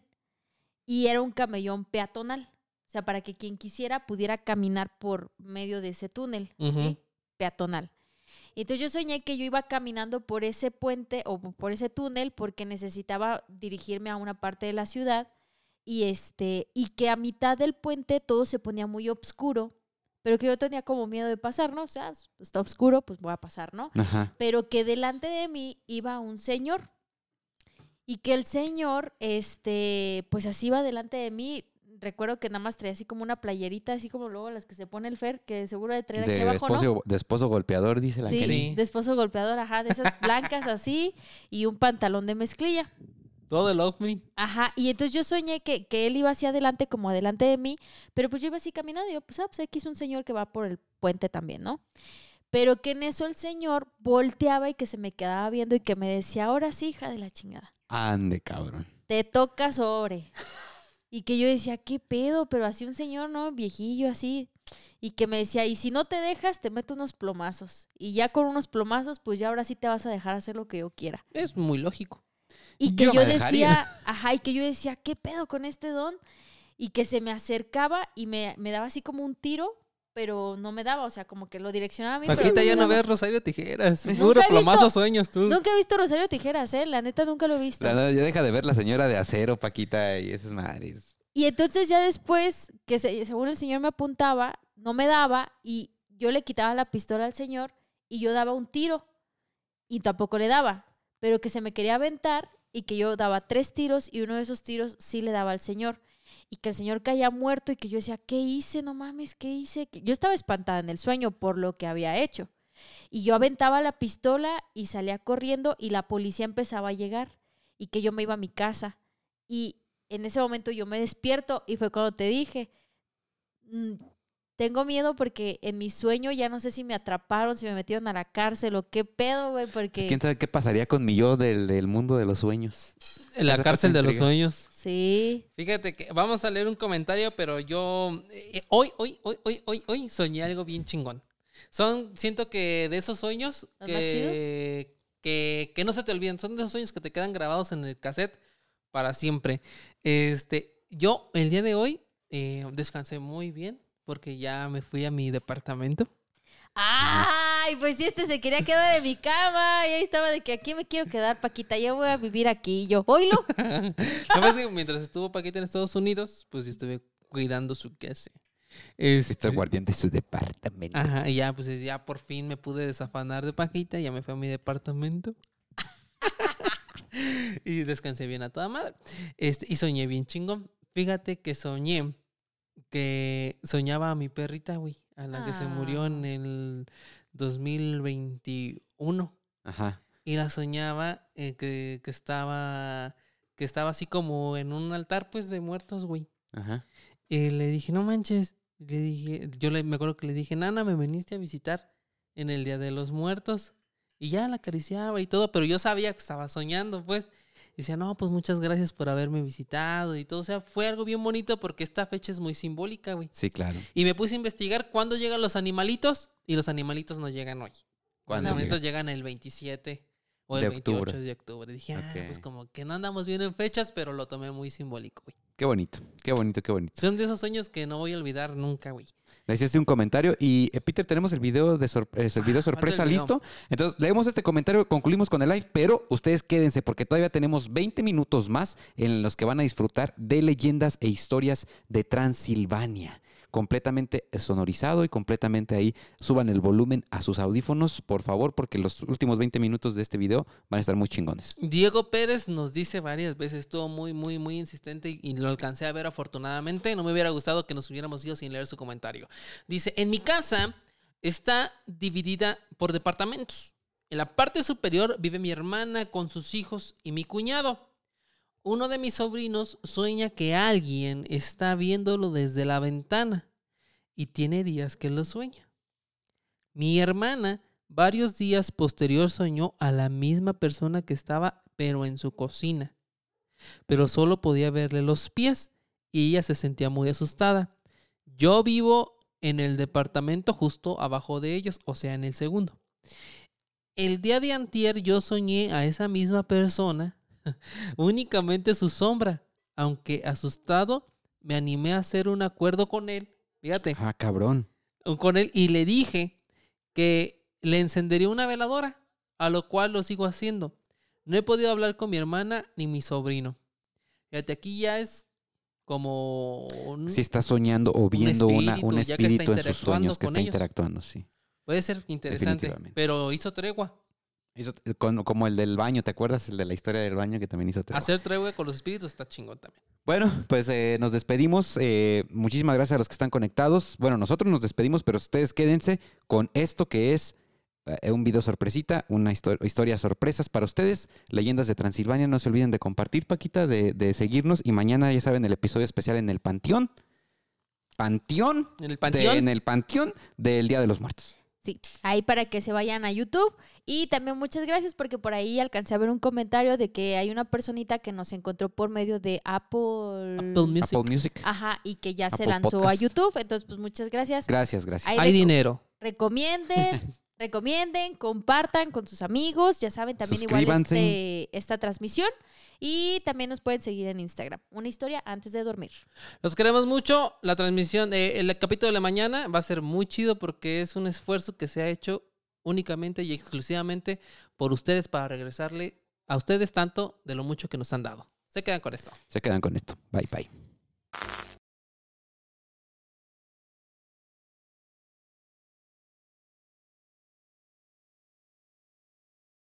Pues he decidido eh, cada ciertos episodios grabar eh, eh, episodios en solitario, episodios en los que yo pues me dé a la tarea de, buscar, de investigar acerca de lugares, no solo en México, sino en el mundo, lugares que sean poseedores de grandes historias, de leyendas, de mitos, y pues darme la tarea de, hacer una investigación un poco pues profunda acerca de estos lugares para poderles traer hasta eh, este espacio, eh, traerles a ustedes acerca de estos lugares. Entonces, bueno, el día de hoy elegí un lugar que yo creo que pues es bastante peculiar, un lugar que yo creo que pues al menos alguna vez en nuestras vidas hemos escuchado acerca de eh, la cantidad de mitos y leyendas que hay de este lugar. Incluso hay películas eh, de, animaciones,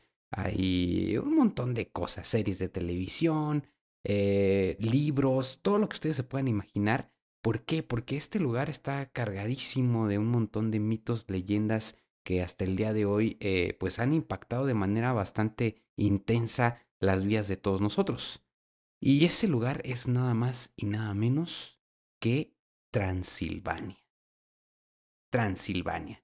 Yo creo que muchos eh, de los que me están escuchando en estos momentos han escuchado este nombre, Transilvania, pero tal vez haya algunos, y me incluyo, que no sabemos exactamente dónde se encuentra este lugar.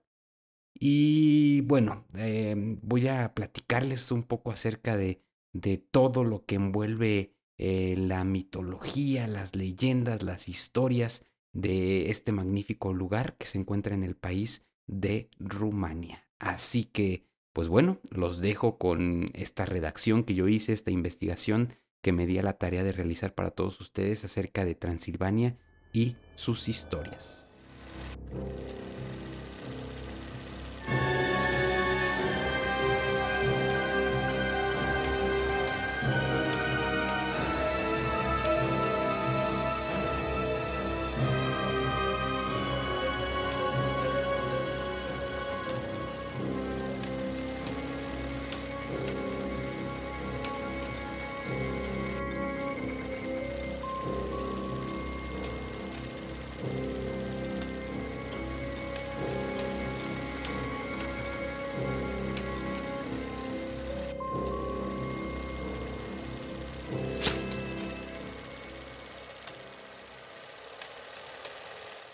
Principios del tiempo, existen lugares en el planeta que se han alimentado de historias para crear anécdotas increíbles que han dotado a estos lugares de una fama fantasmal, llegando incluso a ser populares por la creencia de estar malditos.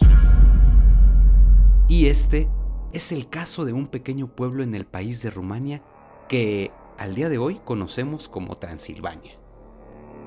Esta región ha sido fuente de inspiración para incontables escritores y poetas, como el ya conocido irlandés Bram Stoker, quien encontró en Transilvania el lugar perfecto para el desarrollo de una historia que se convertiría en culto de muchísimas historias subsecuentes.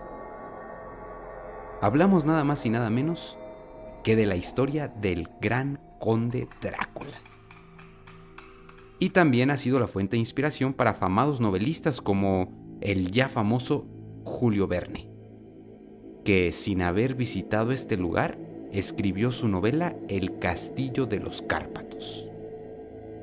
Pero Transilvania evoca mucho más que estas famosas historias, y es aquí donde quiero comenzar. Y para hablar de este peculiar lugar, inevitablemente tendremos que aprender una pequeña lección de historia. Esto nos permitirá conocer el porqué de que este lugar sea la fuente de tantas y tantas leyendas. Ubicada en el centro de Rumania y rodeada por los incomparables montes Cárpatos, Transilvania ha sido asediada desde la época medieval por incontables batallas, siendo una de las más importantes las guerras entre Hungría y el Imperio Otomano, que poco a poco fueron moldeando las numerosas fortificaciones que hoy por hoy podemos ver a lo largo de la ciudad capital y otras ciudades como Brasov y Sibiu. Ya en el siglo XVIII y con un dominio austriaco, Transilvania recibiría una profunda influencia católica que formaría parte de su actual arquitectura. así como sus famosos castillos. Posteriormente pasaría al dominio húngaro, tras el compromiso austro-húngaro, para finalmente en los años 1900 unirse definitivamente a Rumania. Pero, ¿en qué momento comenzaron a surgir las leyendas sobre vampiros y monstruos?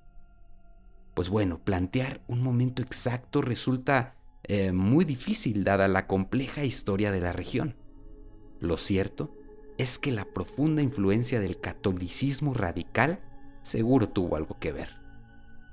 Lo que me lleva a recordar, eh, no sé si la más antigua, pero seguro una de las más famosas historias de este peculiar lugar, la historia de la iglesia negra de Brasov.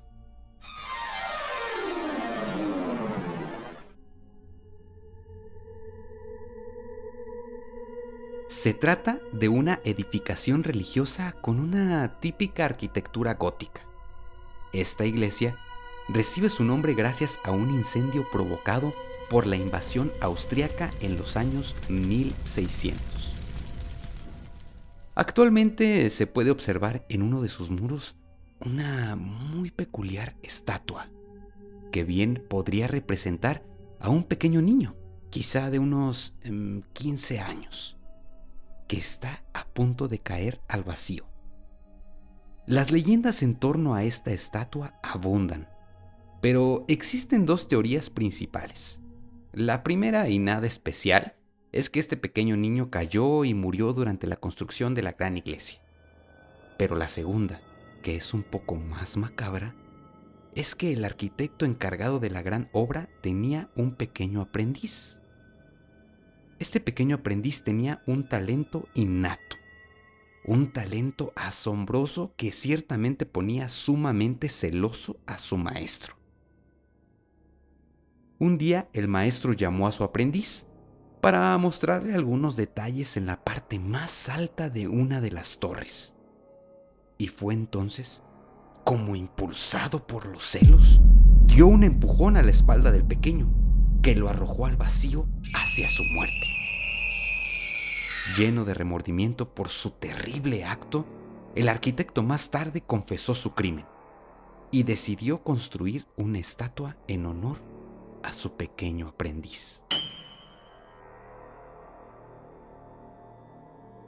Ahora continuaremos nuestro pequeño viaje hasta la ciudad de Sibiu. Imagínate recorriendo sus calles. Calles y callejones empedrados, admirando su arquitectura altamente influenciada por los alemanes lo que da lugar al surgimiento de algunos de los emblemáticos castillos de Rumania y todo el sureste de Europa. Déjate envolver por su atmósfera misteriosa y continúa caminando sin detenerte. Ahora, llegas a la entrada de un pequeño puente, conocido localmente como el Puente de las Mentiras. Tus manos se posan sobre el frío metal de las barandillas del puente. Casi al mismo tiempo que das el primer paso sobre el puente. Comienzas a escuchar el concreto bajo tus pies crujir un poco. Y sientes como si el piso se moviera, como si el puente tomara vida propia y suspirara por debajo de ti. A este punto, debes hacerte una pregunta que resulta crucial y que bien podría definir si tu vida continúa o termina trágicamente ahí mismo. ¿Soy mentiroso? Si la respuesta es sí, da la media vuelta y sal corriendo tan rápido como puedas. Pero si tu respuesta es no, entonces continúa pisando con cuidado hasta encontrarte del otro lado del puente. La leyenda cuenta que los comerciantes de la región que intentaban aprovecharse de las personas que ahí vivían eran arrojados por aquel puente para encontrar su muerte, ahogados por las fuertes corrientes que en aquel tiempo transitaban el canal. Así, con el paso del tiempo el puente se fue alimentando de almas de comerciantes mentirosos, hasta que cobró una inexplicable vida propia. Hoy, cada que alguien busca cruzarlo, el puente, el puente busca apoderarse de un alma mentirosa más. Mentirosos, tengan mucho cuidado con el puente de las mentiras de Transilvania.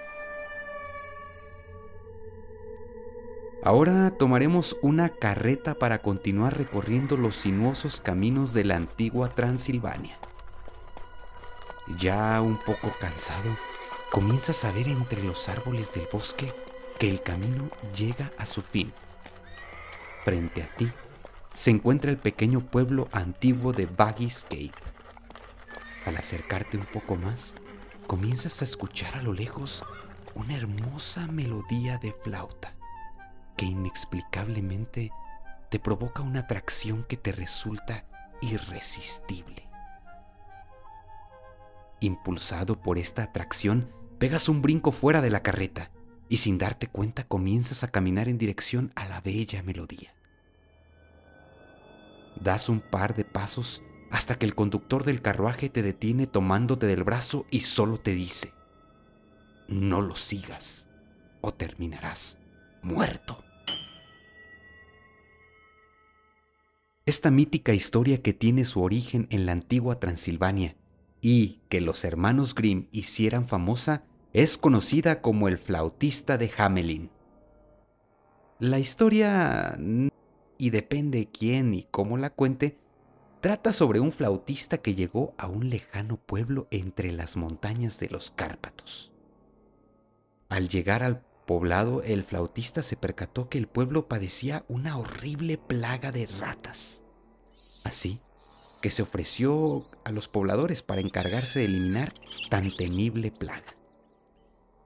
Fue así como el poder de la magia quizá intervino un poco, y el flautista comenzó a tocar una singular melodía que muy pronto terminó por encantar a cada una de las ratas.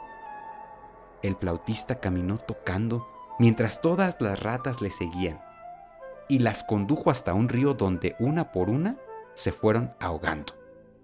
Tras la última rata ahogada, el flautista de Hamelin regresó al pueblo para cobrar su recompensa.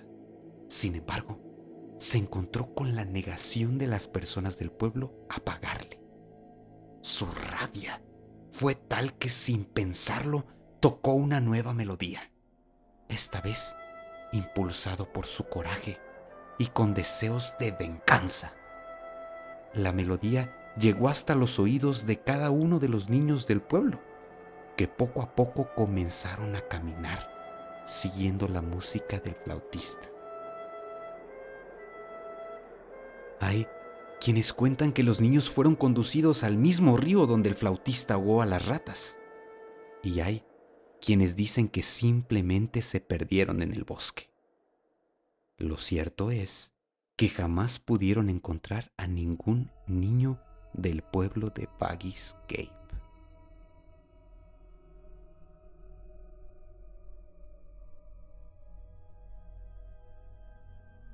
De regreso a la realidad, eh, solo por un breve instante subiremos a un caballo para emprender nuestro viaje hasta el corazón mismo de Transilvania, el hogar del miedo, el horror y las supersticiones. Tras un par de horas, una niebla espesa comienza a cubrir el camino. El frío comienza a erizarte la piel y a cortar tu aliento. Llegamos a Sigiswara antiguamente parte de Valaquia, hogar de una historia tan impresionante como aterradora, hogar de los seres más temibles durante siglos, hogar de los vampiros. Un vampiro, por definición, y cito, es un espectro nocturno que chupa la sangre de los seres vivos como método de subsistencia. De pronto, escuchas el crujir de las ramas de los árboles. Intentas ver, pero la pesada niebla te lo impide. Entonces, tu corazón comienza a acelerarse e impulsado por el miedo, aprietas tus talones contra las costillas del caballo. para provocar que éste acelere el paso. Unos minutos después, te encuentras frente al mítico castillo de Vlad III, el príncipe balaco de las tinieblas, o como mejor debes conocerlo, Drácula.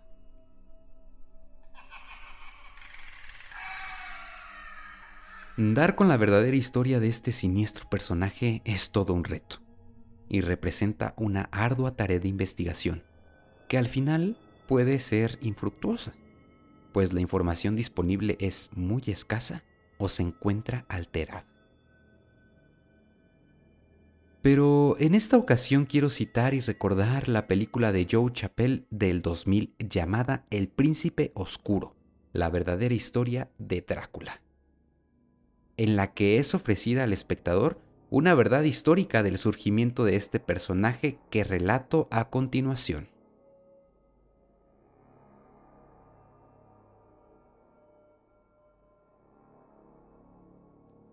Se dice que durante el nacimiento de Vlad III, en el año de 1431, su madre lloró sangre mientras realizaba el trabajo de parto por lo que podrás imaginarte que desde su nacimiento la vida de Vlad estaría envuelta en siniestras historias. Tres años después de su nacimiento su madre moriría, víctima de una terrible fiebre, por lo que sería su padre quien lo educaría. Cabe resaltar que en esta época la región estaría dominada por el imperio otomano, situación que ya les comentaba al inicio del episodio. Siendo así, los gobernantes turcos de la región solicitaron el pago de un tributo que consistía de mil jóvenes que estarían dispuestos a unirse a las fuerzas del imperio. Por supuesto que el padre de Vlad, quien también era llamado Dracul, se negó rotundamente y viajó para exponer a la nobleza turca su inconformidad. Sin embargo, le tendieron una trampa y este fue asesinado, enterrado vivo. Esto fue como castigo por desobedecer el pago de tributo impuesto por el imperio. Su hijo Vlad fue capturado y mantenido como rehén por muchos años, hasta que fue liberado.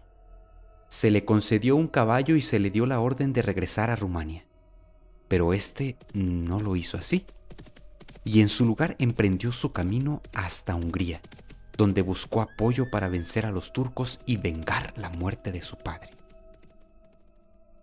Al regresar a Rumania organizó una gran fiesta en el castillo de su familia, a la cual invitó a nobles turcos para exponer su lealtad al imperio.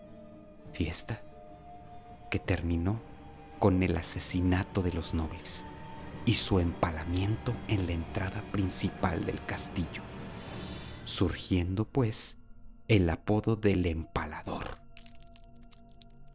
El hecho fue atroz y salvaje. La sangre corría por los pasillos del castillo y el hedor a carne podrida impregnó la atmósfera durante días. Después de la guerra contra los turcos y la victoria de Vlad III, la iglesia intervino para interrogarlo y exigirle su lealtad. Sin embargo, Vlad, cegado por su ego, se negó. Fue entonces cuando fue excomulgado y condenado a muerte, enterrando una estaca de madera en su pecho.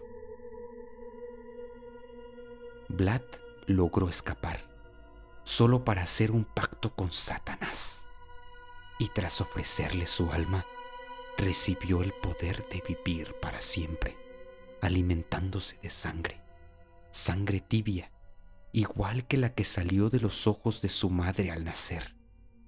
Y también fue condenado a dormir en un ataúd. Un ataúd como el mismo en el que su padre fue enterrado vivo.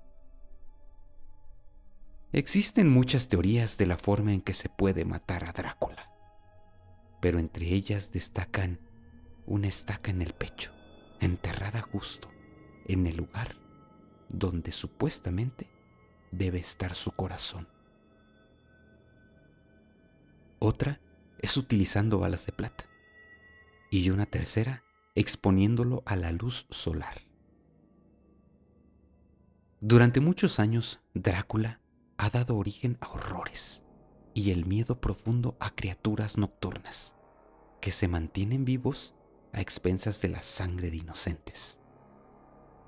Y actualmente estas mismas historias cuyo origen se remonta varios siglos atrás siguen formando parte de la cultura y tradiciones de Transilvania, hasta traspasar las fronteras de este lugar. Y ahora se han convertido en leyendas mundiales que alimentan películas, series y otros relatos. De cualquier forma, al hablar de supersticiones y cuentos fantásticos, inevitablemente nos encontraremos con esta pequeña región de Rumania, a la que hoy dedico este episodio. Hey, espera, ¿a dónde crees que vas? Si este video te gustó, dale pulgar arriba. No te olvides de dejarnos tus comentarios aquí abajo y suscríbete a este canal. Y recuerda, nos vemos en la próxima historia antes de dormir, si es que puedes. Hey, espera, ¿a dónde crees que vas? Si este video te gustó, dale pulgar arriba. No te olvides de dejarnos tus comentarios aquí abajo y suscríbete a este canal. Y recuerda, nos vemos en la próxima historia antes de dormir, si es que puedes.